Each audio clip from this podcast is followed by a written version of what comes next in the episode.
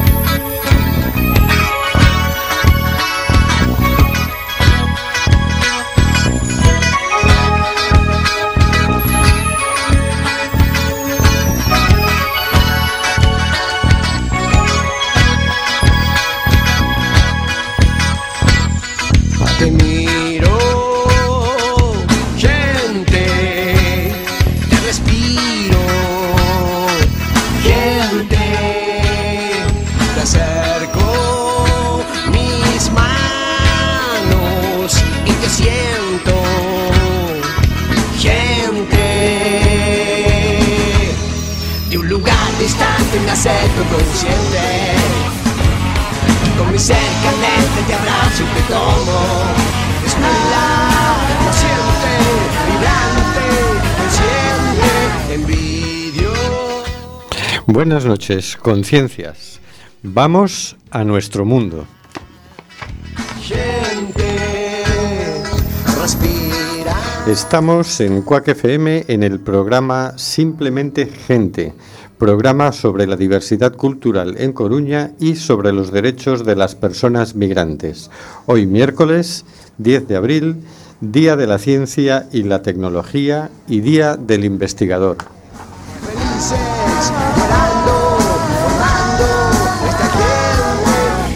Volvemos a las ondas, volvemos a la frecuencia modulada. Estamos de nuevo en el 103.4.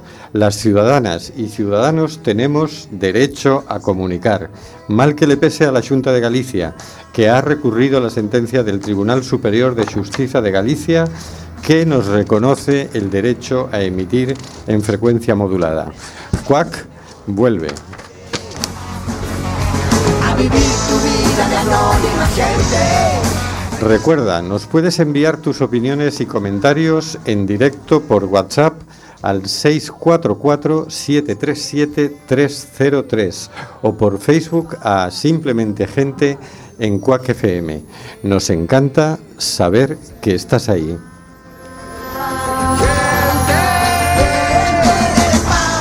Seguimos denunciando los vuelos de deportación de inmigrantes que realiza Europa por medio de las compañías Air Europa, Aeronova y Swifter.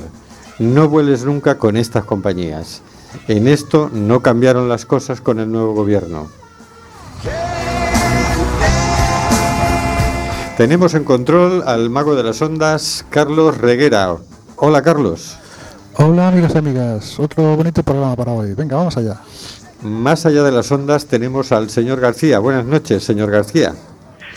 Buenas noches a todas y a todos. El pasado martes se celebraron elecciones generales en el Estado de Israel.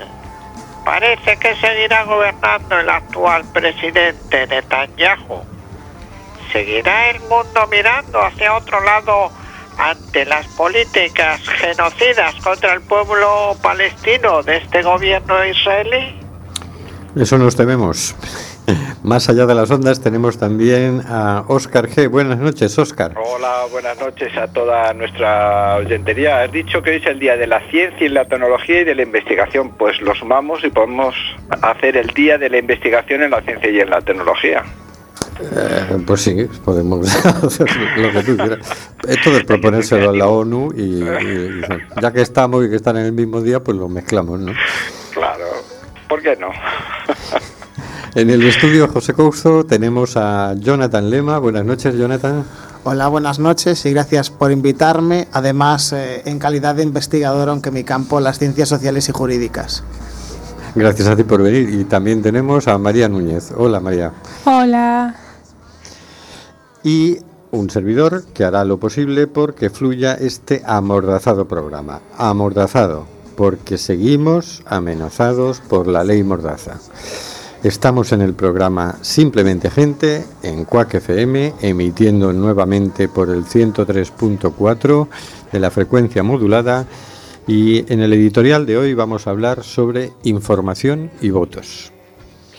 Andan revueltas las aguas con el caso Villarejo. Parece que este señor fabricó noticias falsas sobre Podemos para dificultar su posible acceso al poder.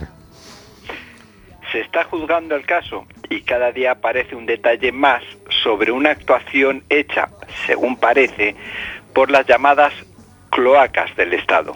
Por otro lado, a punto de empezar la campaña de las elecciones generales, todos los partidos disponen de un amplio presupuesto para la propaganda en redes sociales, principalmente en Facebook. Se dice que se han hecho campañas en Estados Unidos, Gran Bretaña, Andalucía, en las que a través de las redes se han difundido mentiras que han alterado gravemente el resultado de las elecciones. Disponer de una información fiable a la hora de votar es la única posibilidad de por lo menos no votar engañada o engañado. Sin embargo, los grandes medios de comunicación en manos de cada vez menos grupos de poder nos venden una información claramente sesgada según sus intereses. En resumen, tenemos más desinformación que nunca. Hay que hilar muy fino para votar realmente lo que se quiere votar. Afortunadamente, hoy es fácil leer los programas de cualquier partido a través de Internet. Por lo menos buscar su postura en los temas más preocupantes y ver las posiciones de todos. También así vemos de qué hablan y de qué parte del programa prefieren no hablar. Nos queda esa posibilidad de votar lo mejor informados posibles. Otro cuento es que luego cumplan con el programa.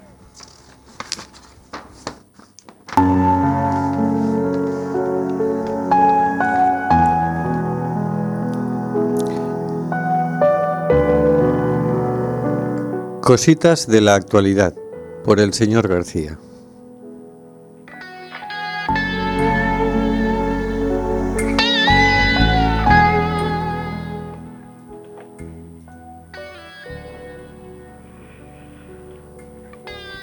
Esta semana traemos una noticia en relación a la desconexión de los equipos de Radio Pichincha Universal de la provincia de Pichincha, en Ecuador, y la imposibilidad, el impedimento de salir al aire desde el pasado jueves 4 de abril, en la que la agencia de noticias Presenza, ese día la agencia de noticias Presenza emitió un comunicado que, al que desde simplemente gente nos sumamos. Ese pronunciamiento dice, medios, medios o miedos públicos en solidaridad con las y los trabajadores de Radio Pichincha Universal. El cierre forzado de las transmisiones de Radio Pichincha Universal, la radio pública de la provincia de Pichincha, es una acción claramente contraria a la pluralidad de voces opuesta al funcionamiento de una democracia real.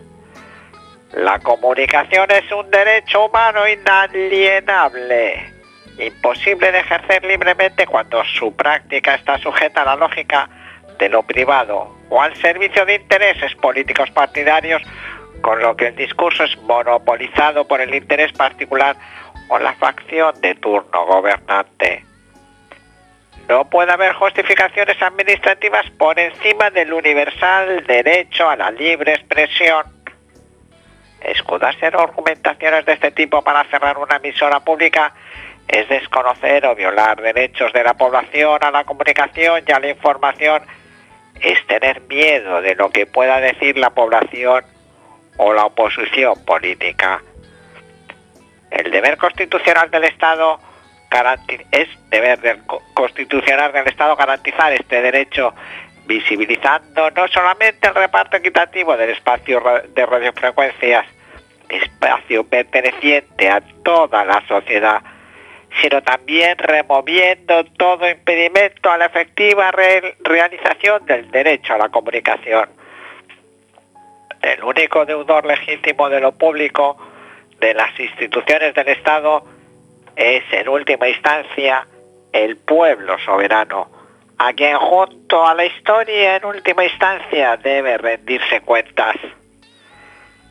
Como medio de comunicación activo en el ámbito nacional e internacional, como partícipes de la programación de Radio Pichincha Universal La Agencia de Noticias de Paz y No Violencia Presencia, así como el programa Simplemente Gente, se solidariza con sus trabajadoras y trabajadores y exhorta a las autoridades del Estado a corregir esta situación de manera inmediata, permitiendo a Radio Pichincha Universal retomar sin condicionamiento alguno su función al servicio de la comunidad de Pichincha. Agencia Internacional de Noticias Presencia, Quito, 6 de abril del 2019. Y estamos otra vez con, con la represión de los medios de comunicación. Es muy curioso porque es, es un medio público. Estamos hablando de un medio de- del mismo Estado. O sea, el Estado se cierra a sí mismo emisoras. Sí, no, es el Estado cierra una emisora provincial. Es como si aquí el Estado dice ah, cierra la TVG. Sí, sí, sí. O sea, es Que algunos lo proponen. Dice, ¿por qué? Mm, Bueno, realmente aquí eh, lo podían haber hecho hace poco, en el último año con la TV3, si hubiesen estado otros en el gobierno. Sí, sí, hay, hay una ofensiva. sí. A punto han estado. Pero va en esa dirección, efectivamente, como quieren hacer con, con Quack FM el asunto, pues mm, voces que puedan molestar, incordiar, pues buscar la manera burocrática, el- el rincón legal donde- en que- para acogerse, en que, eh, con el que acogerse para cerrar estos medios de comunicación. Bueno, lo hicieron también con programas directamente. Yo me acuerdo de Carne Cruda cuando se emitía en Radio 3, que rápidamente lo cerraron. Efectivamente. Sí, ¿Pero sí. eso fue una decisión del Estado o fue una decisión de la cadena? Bueno, la cadena pública de Radio 3, perteneciente al Estado, Ajá. cambio de director, entrada, no sé si me acuerdo, no sé si estaba, el- bueno, estaba el PP en el poder Y y, el- rápidamente el primero en caer fue, fue carne cruda. Que luego pasó a la cadena SER y también.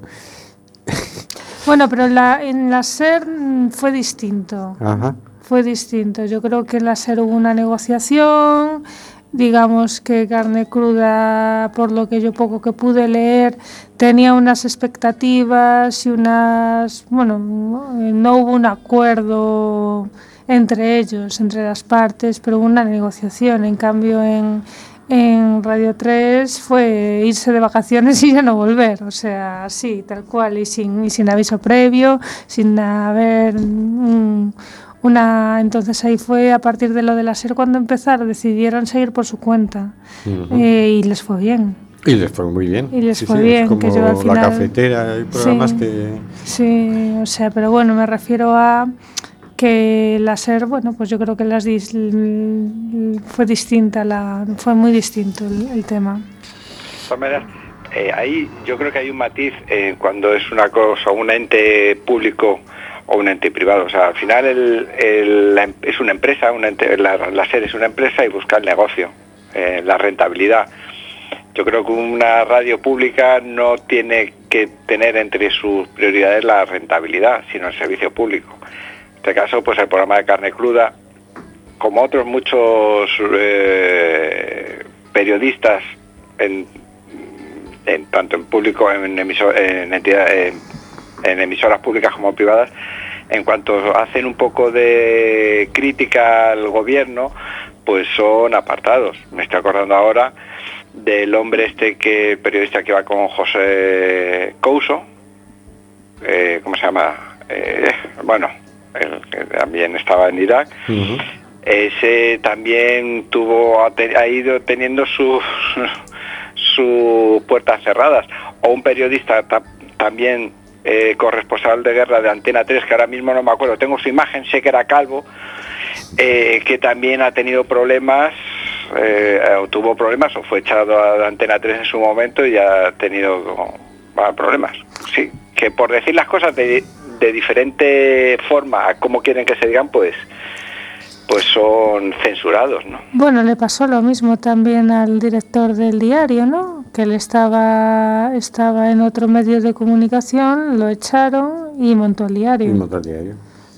No, si la lista es larguísima, porque en realidad es una cosa, es decir, se supone, eh, todos suponemos que es que los medios de comunicación privados eh, son un negocio y que su tema son las audiencias, pero las cifras lo desmienten, son negocio deficitario.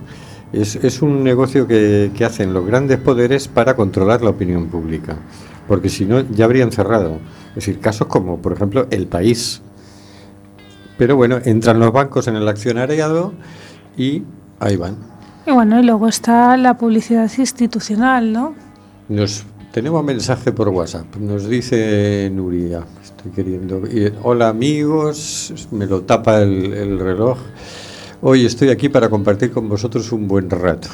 ¿Y por qué TV3? ¿Por qué no Telemadrid? O mejor ninguna, si molestan o no son rentables, toca agustarse. Sí, es decir, por un lado está el gobierno mm, censurando, por otro lado los medios mm, privados también censuran y la, lista de periodistas que por hacer bien su trabajo han caído porque molestaban es muy larga, no nos cabría en el programa. Empezamos a decir nombres ahora, se nos hace la hora y, no habríamos terminado con la lista. Y Ecuador precisamente es uno de los países con una legislación mm, de lo más progresista en cuanto a medios de comunicación, donde una tercera parte del espacio radioeléctrico está para emisoras comunitarias, una tercera parte para emisoras privadas y una tercera parte para emisoras públicas, ¿no? Eh, precisamente por sacar esta ley a Rafael Correas enseguida saltaron los grandes medios de comunicación a decir que estaba atentando contra la libertad de expresión por esto y porque subió el sueldo de los periodistas.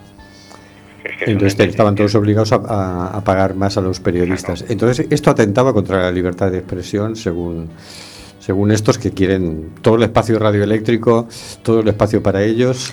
Bueno, y aquí pasa un poco lo mismo con las radios comunitarias, es decir, eh, estamos viviendo en, en cómo eh, la situación es la que es porque el lobby de las de las radios comerciales, mm, yo me imagino que hacen de lobby frente al gobierno para que no podamos eh, tener un- nuestro espacio por miedo, por puro miedo de decir, hostias, es que eh, nos quitan a, a los oyentes o algo así. O sea, Porque son, ¿no? Sí, porque es que vamos. Para tanto no será, pero bueno, sí, la verdad es que todo lo que Bueno, y sea... por el hecho de la libertad de. porque no somos tan fáciles de controlar como una como una radio com- eh, comercial, ¿no? Claro, sí, somos una vocecilla discordante. Mm. Hay un tema importante que ha dicho Rubén, el tema de que sí, los medios mm, periodísticos, los medios, sobre todo los escritos, son deficitarios, las radios no sé, pero bueno, en general el país está en quiebra, el mundo también, eh, los tradicionales medios de comunicación son deficitarios, pero el- eh, la función de los medios es el adoctrinamiento, señor Casado, el adoctrinamiento. Eh, yo me acuerdo en los 80 había muchas radios libres. De aquellas no eran comunitarias, eran radios libres porque se llamaban así. Yo me acuerdo en Madrid la mítica radio La Voz de la Experiencia de la cadena del Váter, una radio que tenía una audiencia bastante considerable por las llamadas que recibía. No creo que estuviera en, en el OGM o el OMG o Radio Verde. Eran radios hechas por la gente como Quack FM, o sea, era gente que se juntaba para hacer radio. Y eso tiene la grandeza de que la variedad de opiniones, la libertad y la, eh, eso, y la diversidad es inmensa. Y eso es lo que nos interesa. Interesa la homogeneidad, la, eh, disciplinar a la gente y eh, los monotemas y que todos esos monotemas tengan solo un punto de vista. Eso es lo que nos interesa. Por eso interesa concentrar los medios de comunicación en pocas manos. En fin, vamos a pasar de tema porque si no nos tiramos todo el programa hablando de esto, ¿eh? porque a mí todavía me quedan cosas por decir. Pero vamos a escuchar una canción de Calle 13 que se llama Multiviral.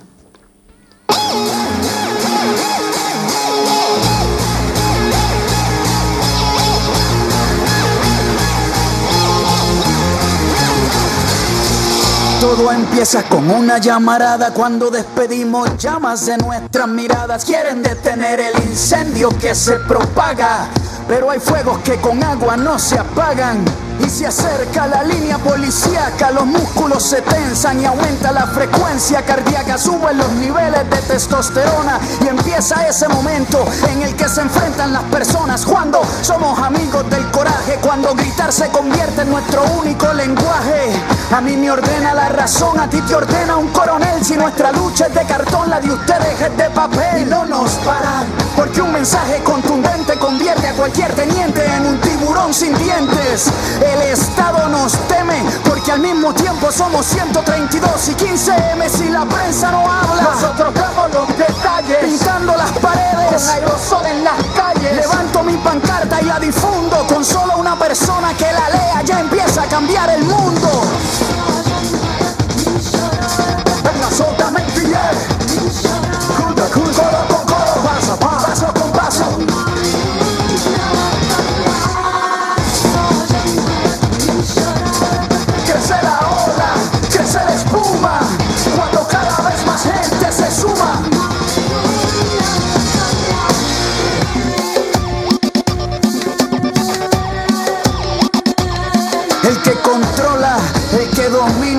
Quiere enfermarte para venderte medicina. Y nos endrogan, nos embrutecen. Cualquier pregunta que tengamos la adormecen. Son las mentiras recalentadas, nos alimentan con carne procesada y la gente sigue desinformada. Una noticia mal contada es un asalto. Nos infiltramos, nos duplicamos, como las células nos multiplicamos. Al que no quiere caldo se le dan dos tazas. Somos la levadura que levanta la masa. Nuestras ideas son libres y están despiertas porque pensamos con las puertas abiertas. Lo que no se ve lo estamos viendo. Nacimos sin saber hablar, pero vamos a morir diciendo. Venga, soltame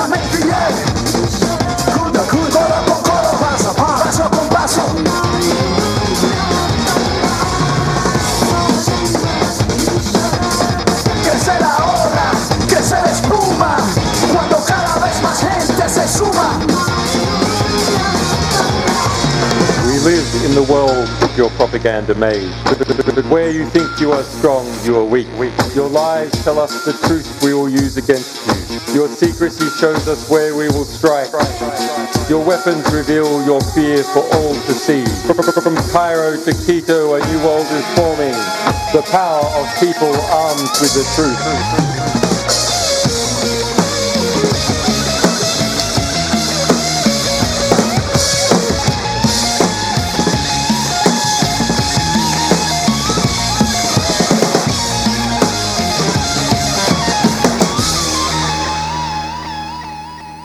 Bueno, y tenemos el gusto de tener hoy con nosotros a Jonathan Lema. Jonathan defiende este año su tesis sobre el derecho laboral del colectivo LGTBI. Buenas noches, Jonathan, y gracias por venir. Hola, buenas noches, gracias por invitarme. Primero que todo, ¿qué significa LGTBI? Bueno, son unas siglas y las siglas representan, pues, digamos que las personas que se identifiquen, pues, con lo lesbiano, eh, gay, bisexual, intersexual. Eh, realmente, mm, con las siglas siempre hay una polémica porque, claro, el colectivo se ha conocido primero como el colectivo gay, después ha sido LGTB, se ha añadido el LGTBI, ahora están haciendo siglas más grandes. Realmente lo definimos como todo aquello que entra dentro de la orientación y la identidad sexual diversa. ¿Existe alguna discriminación eh, expresa al colectivo LGTBI en el derecho de algún país? En el derecho de muchos, por desgracia, y del nuestro por historia. Me refiero... eh, y es una buena pregunta la que me acabas de hacer, porque mm, suele darse la falacia, el falso argumento de decir eso es una cosa nueva, ¿no? Como que esto se empieza a ver ahora. Y yo siempre he dicho, mira, basta ver la historia en muchos aspectos, en el arte, por ejemplo, que se ven imágenes donde se representaban por relaciones homoeróticas, o, o- pero también en el derecho se puede ver de cómo algo que no existe ha estado tan presente en el derecho, aunque solo sea para condenarlo. Me refiero, si no existe, porque haces una norma, ¿no? Eh, digamos que en España, de momento, ante el derecho, podemos decirlo así, en papel no. En el mundo, pues casi la mitad del planeta está bajo penas eh, de diferente índole.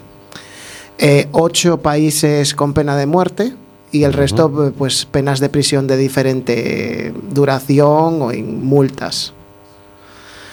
Por otro lado, tenemos la suerte de que eso quiere decir que en el resto legislativamente hablando, pues, este, pues está la situación contraria. Ajá, porque entiendo que, por ejemplo, en Europa eh, hay, es discriminatoria también la legislación o, o solo en algunos aspectos. Eh, vamos a decir que solo en algunos aspectos, pero yo siempre soy eh, muy, muy dado a separar lo que se conoce como ley y norma. Ajá. Digamos que mm, no, una ley es una norma, pero no toda norma es una ley. Mm.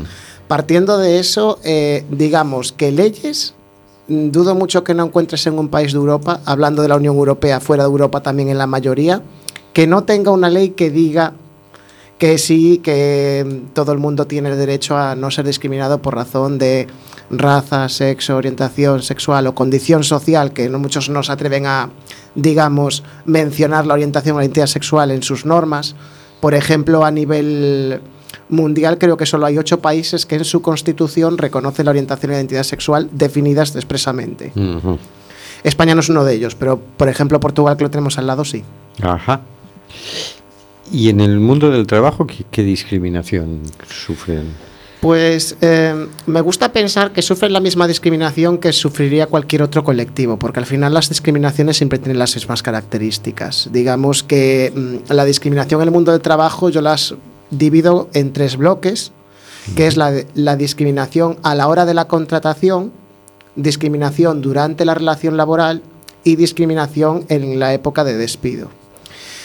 ¿Qué pasa? Más difícil de demostrar son la discriminación de a la hora de ser contratado, lo, porque cuando uno recibe, digamos, el, el veredicto de si te cogen en una empresa o te cogen en un trabajo o no, realmente la mayor parte de las discriminaciones indirectas se dan ahí, porque si no te cogen realmente no sabes si no te cogen por tu valía eh, para el trabajo, porque no encajes o no te cogen por alguna razón. Ujú.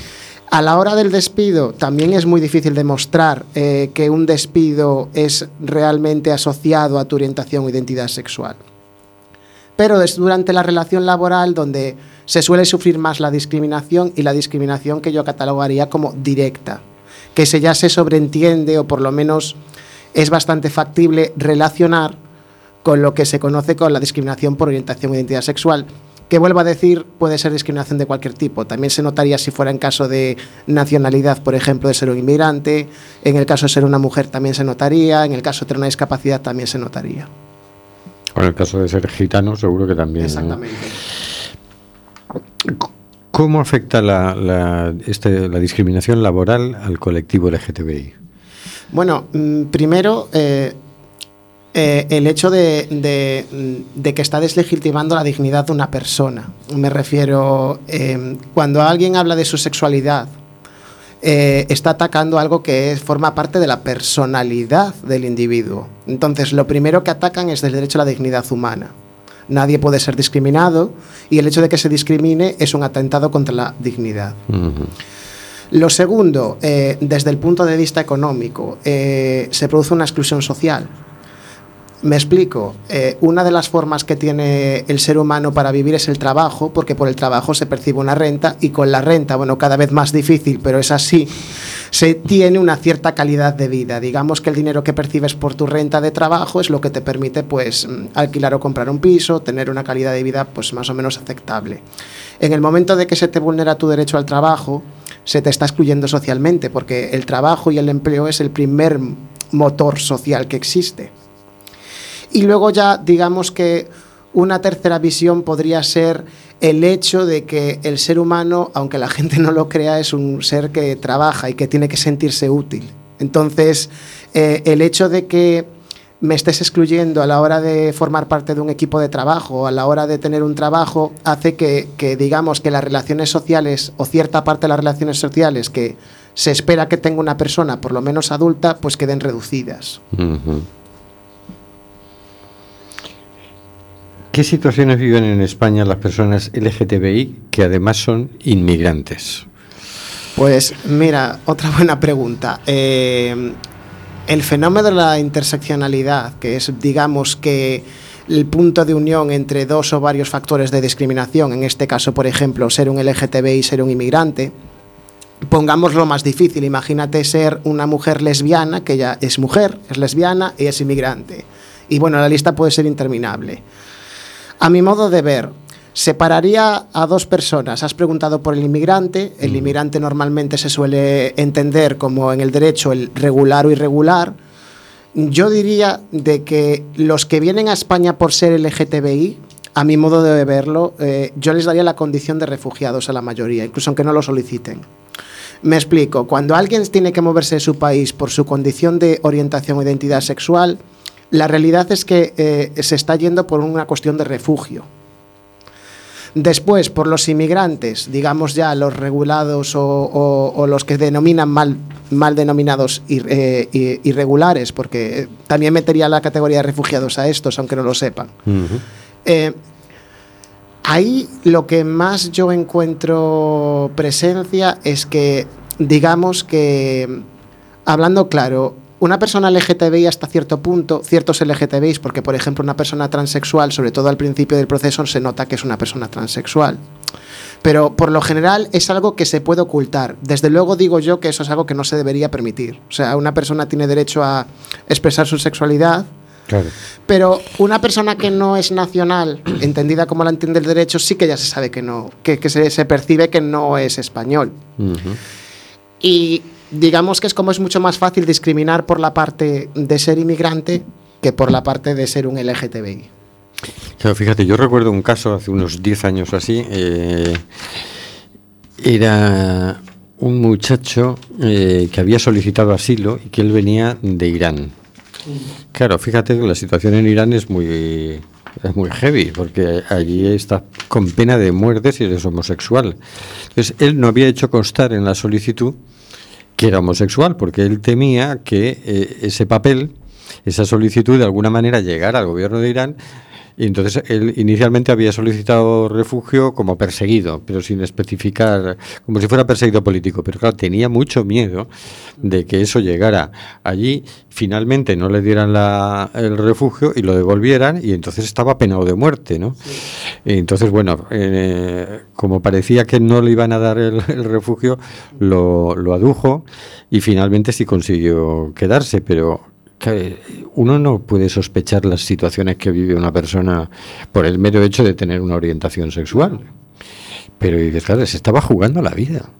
Bueno, respecto, precisamente has puesto el, el- país de Irán y, yo de Irán tengo dos apuntes que, que son realmente que digamos que hay que hacer porque sorprenden. El primero es en relación a la petición de, de- de refugio.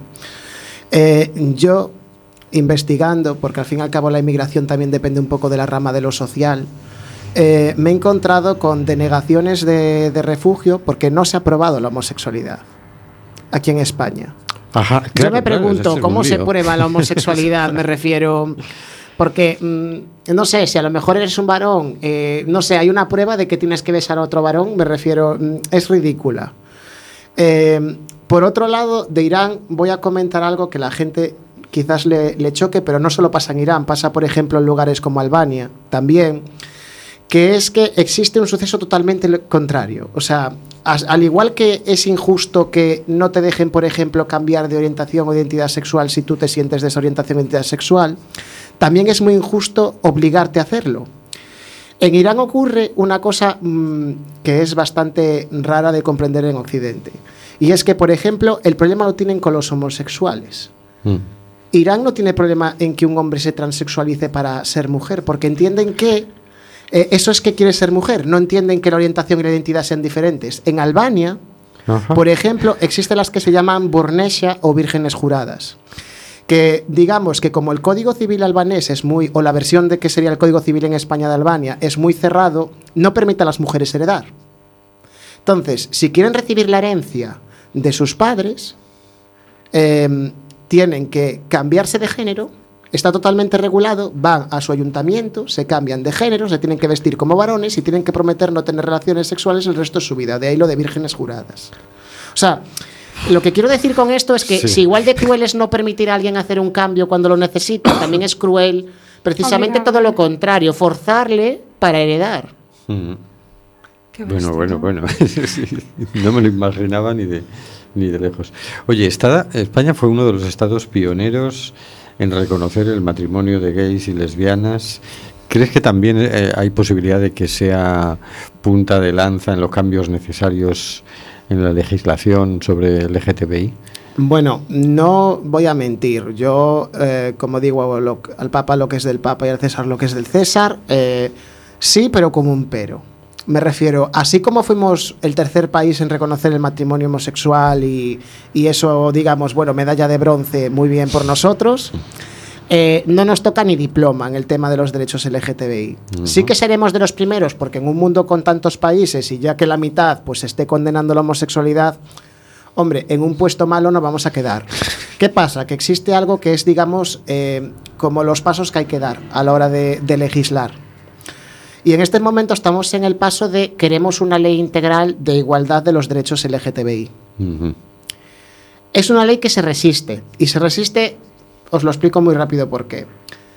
A día de hoy existe este tipo de leyes a nivel autonómico que, por supuesto, se dan si el gobierno de turno pues es de, digamos, más tirando para de centro a la izquierda que de centro para la derecha, pero se quedan en pequeñas declaraciones de intenciones, porque los partidos más conservadores de derechas eh, siempre quitan la parte que más me interesa de la ley, que es la parte de las penas. No es que diga de que realmente una ley tenga que tener penas, ni que. sino que a día de hoy, si tú no dices qué va a pasar en el caso de que discrimines a una persona por las razones que sea, se queda una declaración de Claro. intenciones que es de la buena voluntad de la gente. Me refiero. No pasa nada. Tenemos un código penal que dice no se puede discriminar, por ejemplo, en el trabajo, artículo 314 del Código Penal Español. Pues no se puede, pero claro, no se puede porque sabes que hay una consecuencia. Sabes que, que va a venir el Estado y, te, va, eh, te va a multar o te va pues eh, a encarcelar, depende de lo que hicieras. Claro, las leyes LGTBI que se proponen, los partidos conservadores siempre le están quitando la parte de las sanciones. No estoy diciendo que la sanción sea la mejor opción, porque yo siempre digo de que el problema de España y de muchos países es que hay una hipertrofia más normativa, o sea, hay demasiadas leyes. Mm. No sabes qué ley se aplica a día de hoy, qué se aplicará mañana. En España tenemos una bonita constitución, que es la del 78, que se podrá mejorar, pero ya lo decía bien claro de que todos los españoles son iguales. Y bueno, españoles y españolas. Entonces, el hecho de que haya que legislar pasito a pasito todo para que quede bien atado, pues digamos que para mí es un fracaso en el sentido de que España no ha entendido la democracia, no ha entendido la libertad ni la igualdad. Sí, todavía nos queda bastante que avanzar. Bueno, pues con esto vamos a terminar porque tenemos que dar paso a la siguiente sección que, ya nos está mirando como diciendo, pero déjame un poquito de tiempo. Vamos a escuchar un poquito, un poquito de la canción Frankie's Go to Hollywood.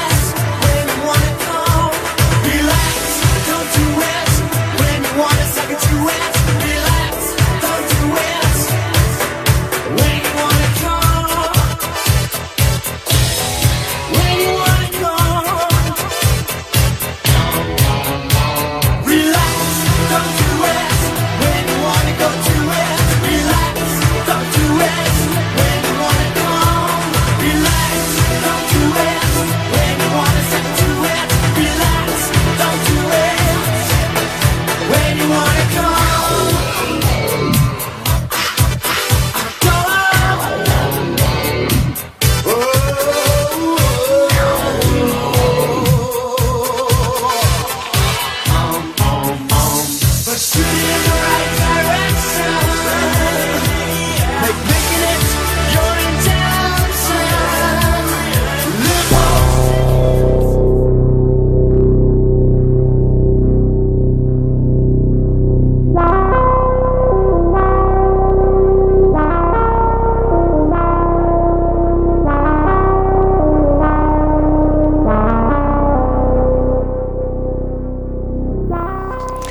Bienvenidos a Abre los Ojos, el espacio dedicado a reconocer el cine más comprometido y reivindicativo. Un cine que nos invita a reflexionar abriéndonos los ojos a otras realidades. Un cine que ayuda a entender la diversidad de la humanidad y a despertar conciencias.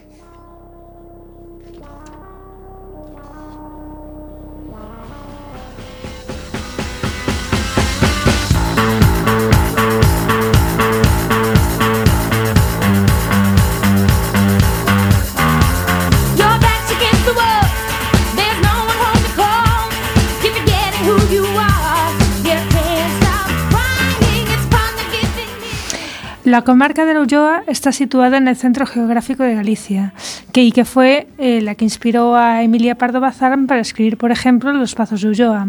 A esta co- comarca pertenecen Antas de Ulloa, Palas de Rey y Monterroso, que son unas eh, localidades bastante pequeñitas, y cerca de Monterroso es donde se organiza uno de los festivales más singulares de Galicia, el Festival Agroqueer de la Ulloa. Es un festival, el Festival Agroqueer es un festival cuyo principal objetivo es visibilizar un rural afectivo y sexualmente diverso. Un festival que, además, apuesta por mostrar, defender y dar valor a otros principios como la sostenibilidad, el respeto al patrimonio material e inmaterial y al ecologismo, defendiendo la diversidad tanto social como natural. Para hablar de este festival, que este año cumplirá su sexta edición, tenemos al teléfono a Adrián Gallero, uno de los miembros del colectivo sin ánimo de lucro que lo organiza. Hola Adrián, bienvenido al programa. Hola, muy buenas, ¿qué tal? Bueno, para empezar, eh, hablemos un poco de qué significa agroqueer, para que, para que nuestros oyentes lo puedan, lo puedan entender. Vale, bueno, pues también por un poco por explicar la trayectoria del festival, contar que al principio el festival se llamaba AgroGay y que, bueno, pues lo que planteaba principalmente era como que en el ámbito rural también habitamos y vivimos desde siempre eh, personas diversas sexualmente, es decir, que siempre ha habido gays, que siempre ha habido lesbianas, que siempre ha habido de todo, entonces decidimos organizar un festival que se llamase AgroGay. Con el paso del tiempo nos dimos cuenta que lo de AgroGay era un poco excluyente, es decir, que al final solo nombraba a los gays, es decir, a los hombres homosexuales, y entonces eh, cogimos la palabra queer, que es un término mucho más inclusivo, que principalmente lo que plantea es que cualquier persona eh, a lo largo de su vida se puede identificar a sí misma de diferentes maneras, es decir, es un término en el que cualquier persona se puede sentir eh, incluida, ¿no? Entonces decidimos llamarlo agroqueer. Y el queer con C en vez de con Q, en inglés se escribe con Q, pero en gallego con C. Entonces pues hicimos el término gallego y le pusimos agroqueer. Vale, eh, quería preguntar cómo está la situación del de este colectivo, del colectivo queer en el rural. ¿Es más difícil en el rural que en la ciudad o, o- o- o no? Bueno, una de las cosas que intentamos siempre es visibilizar que por supuesto eh, sigue siendo en muchos casos muy complicado eh, mostrarse y expresarse como una persona homosexual o bisexual o lo que cada quien sea. Es decir, que sigue siendo complicado tener una vida, eh, visibilizarse naturalmente muchas veces en, las aldeas y en los pueblos, ¿no? También porque en gran medida eh, faltan referentes, ¿no? En la ciudad es muy sencillo pues encontrar tu lugar en tu gueto, ¿no? O el barrio donde vive la comunidad homosexual, es decir, es más fácil encontrar referencias culturales también. Y en la aldea, pues esto es más complicado, ¿no? Porque hay mucha menos gente, porque hay menos acceso, a- hay menos oferta cultural. Entonces siempre eh, explicamos esto y lo reconocemos, pero también creemos que hay cosas muy positivas en el rural que en la ciudad no se dan, ¿no? En, la- en el campo, pues al, al ser más pequeñas las comunidades, todo el mundo convive, ¿no? Por ejemplo, en los bares de las aldeas todo el mundo se mezcla, está desde el cura hasta el alcalde, hasta la gente de las aldeas, y eso genera también como ambientes en los que todo el mundo se conoce, ¿no? Y, y en las aldeas al final, si la gente te conoce, si estás implicada, si eh, cuidas la tierra y estás con tu gente, pues la gente te respeta, ¿no? O sea, como que en ese sentido eso es mucho más bonito y, y en cierta medida también es más eh, sencillo integrarse en la comunidad que en la ciudad, ¿no? Que al final muchas veces te quedas al margen para conseguir poder vivir como tú quieras. Vale, el festival, como ya he comentado, celebrará su sexta edición y es una de las citas más interesantes del verano. ¿Tenéis fechas ya? Tenemos fechas y creo que esto es un poco exclusiva porque no lo hemos anunciado aún, pero bueno, siempre es el último fin de, agosto, así que este año será el 30 y 31 de agosto. Y eh, lo que sí me gustaría aprovechar para anunciar también es que este año vamos a hacer una fiesta previa, que va a ser el día 6 de julio, y va a ser eh, pues un eso un festival previo digamos que va a transcurrir por un trocito del camino de Santiago y va a ser una fiesta itinerante en la que va a ir habiendo eh, conciertos cuentacuentos comida y vamos a aprovechar para celebrar también la primera marcha agroqueer de la historia Ajá. Eh, el festival es temático, así que eh, la pregunta obligada es eh, si podéis de- desvelar ya cuál va a ser el tema de este año. Pues sí, este año el tema va a ser la comunidad. Es decir, también motivado porque hasta ahora el festival había sido siempre una parte en el pueblo de Monterroso y otra parte en la Granja Marusa, que estaba a dos kilómetros. Y a partir de este año el, conjunto del festival va a transcurrir en, Monterroso. Es decir, que nos vamos, vamos a organizar el- los dos días de festival en Monterroso con el objetivo también de acercarnos más eh, al pueblo de Monterroso y a la gente de Monterroso, que al final es con quien convivimos. Y entonces ese es el tema eh, al que le vamos a dedicar. Queremos que las asociaciones de Monterroso y de la comarca se impliquen más también en, la programación del festival. Y bueno, queremos visibilizarnos aún más, ¿no? si cabe, y seguir colaborando con todo el mundo de la comarca. Así que ese es el tema de este año. Muy bien, entre los principales objetivos del festival se encuentran también la defensa del patrimonio, la ecología o el feminismo. ¿Qué relación hay entre la defensa del patrimonio y la ecología con el mundo LGTBIQ+. Pues eh, solemos decir que, bueno, de poco, aunque es muy importante reivindicar los derechos LGTB, eh, no es suficiente si no conseguimos eh, mantener entornos en los que sea posible vivir dignamente, ¿no? Es decir, de poco nos va a servir tener reconocidos muchos derechos si el eucalipto invade Galicia entera, si las mujeres siguen siendo discriminadas por los hombres masivamente, ¿no? O sea, como que creemos que hay que luchar en muchos frentes a la vez para conseguir eh, pues tener entornos naturales en los que se pueda vivir dignamente. Eh, es necesario reivindicar una sociedad en la que la mujer y el hombre eh, estén a la misma altura. Hay que luchar en todos los frentes a la vez, ¿no? Porque si no, no va a ser posible, eh, pues eso, vivir dignamente, ¿no? Muy bien, y quería preguntarte también, eh, dentro de vuestros preceptos está también la defensa del feminismo. Quisiera saber que me, que me comentaras, eh, bueno, eh, la mujer siempre ha estado un poco invisibilizada dentro de este colectivo, pero a día de hoy, ¿cuál es dentro de estos colectivos, cuál es el colectivo más, más afectado ahora mismo? Eh, ¿Cuál piensas tú? ¿Cuál, ¿Cuál es el más invisibilizado? Pues yo diría que el colectivo, bueno, tanto el transexual como el bisexual y el, y el intersexual, ¿no? Últimamente yo creo que el colectivo trans ya se está visibilizando más, se está hablando más del colectivo trans en muchos ambientes. Nosotras dedicamos una edición del festival al colectivo trans. Y, pero sigue habiendo ahí dos colectivos, ¿no? que son el bisexual y el intersexual, que siguen estando, el intersexual eh, es en gra- en gran medida desconocido y el bisexual que sigue estando muy estigmatizado, ¿no? con esa idea de "Nah, eso es vicio, ¿no? Eso no es una opción real, eso no es una, un, un, un gusto sexual, eso es vicio, ¿no? Entonces yo diría que tanto el colectivo bisexual como el intersexual son dos colectivos por los que es muy necesario seguir explicando, seguir visibilizando y seguir defendiendo, ¿no? Eh, en vuestra programación, de, he estado mirando los años anteriores, he visto que sois un festival multidisciplinar, en, lo que, en el cual la música cubre una parte muy importante. Eh, ¿Os consideráis más festival de música o, o hay algún tipo de, bueno, eh, algún tipo de, de, pues de temática que vais a tratar o que vais a potenciar más este año? Porque me mencionabas cuentacuentos, sé que habéis llevado teatro también. Eh, Comenta.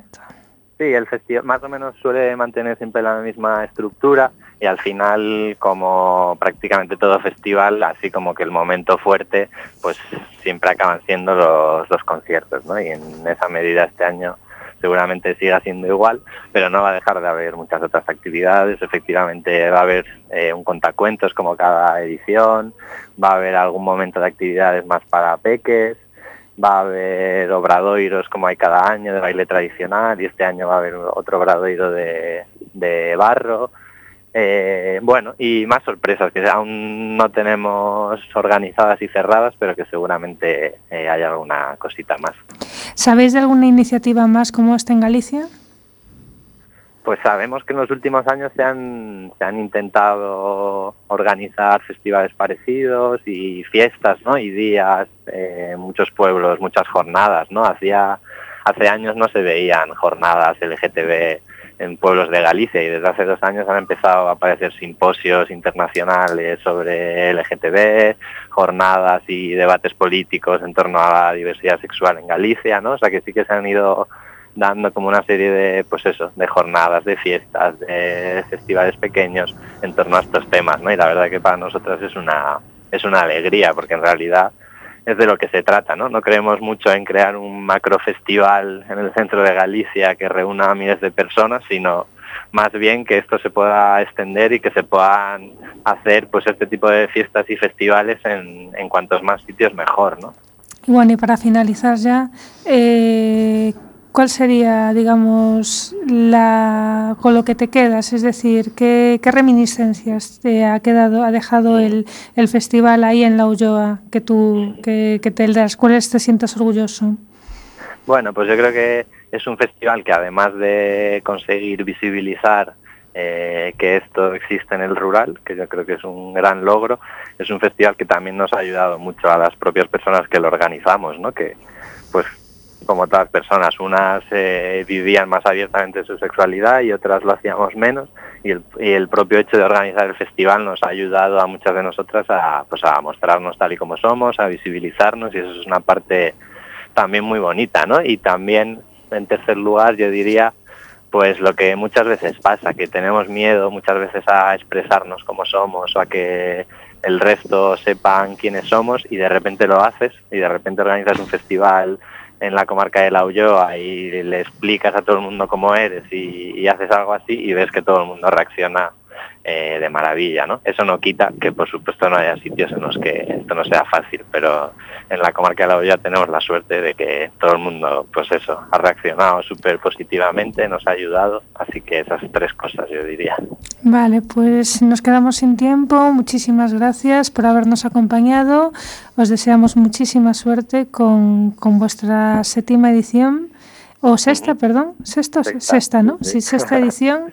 Y, y nada, muchas gracias. Muchísimas gracias a vosotras, que vaya muy bien. Hasta pronto. Hasta pronto. Y vamos corriendo con la agenda de la semana. Solo tenemos una, una cosa, que es la exposición Mujeres Negras que cambiaron o mundo. Desde el- ayer, desde el día 9 hasta el 22 de abril, está en la Domus, organizada por la Consellería de Igualdad y Diversidade. La muestra, basada en el texto Mujeres Negras en la Ciencia de Cintia Álvarez Palomino, es un trabajo que reúne 12 biografías ilustradas de mujeres científicas y que transformaron el mundo con sus aportes, y tiene como objetivo reconocer el trabajo de mujeres negras y afrodescendientes que rompieron con estereotipos de raza y de género a lo largo de la historia. Y con esto nos despedimos hasta el próximo miércoles. No olvidéis que seguimos mm, por Facebook en Simplemente Gente en Quack FM, en nuestro nuevo blog, simplemente.home.blog, donde encontraréis los enlaces de las noticias y canciones que hoy hemos tenido en el programa, en Twitter, Simplemente Gente, y en Instagram, Simplemente Gente. Cualquier sitio es bueno para recibir vuestras recomendaciones y sugerencias. Hasta luego, Carlos. Buenas noches, amigos, amigos. Hasta la semana que viene. Hasta luego, señor García. No está el señor García. Hasta luego, Jonathan. Hasta luego y muchas gracias por haberme invitado de nuevo. Hasta luego, María. Hasta luego. Hasta luego, Oscar. Adrián, Marisa, Hortensia, Nuria, Maribel. Hasta luego, queridas y queridos oyentes.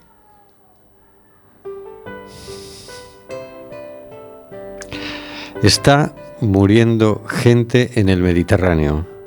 Nosotros hacemos este programa. ¿Qué vas a hacer tú?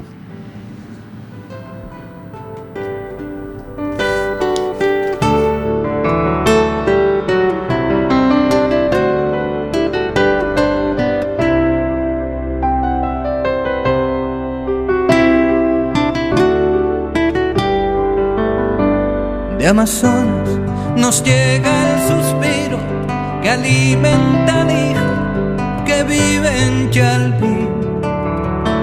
Y en Namibia se escucha el ronquido, inquieto y dormido, del nevado del Ruiz. Mientras que hoy la pampa abraza Berlín. Coliseo despierta New York. Chacareras bebiendo de un far, soleares de un tan y una isa de un son. y una quena con gaita escocesa bailan en la clave de un djembe y un bongo. Hoy el reggae se impregna con alma de sol, entonando una misma canción. Quizás barriendo fronteras, se hermanen las tierras bajo un mismo sol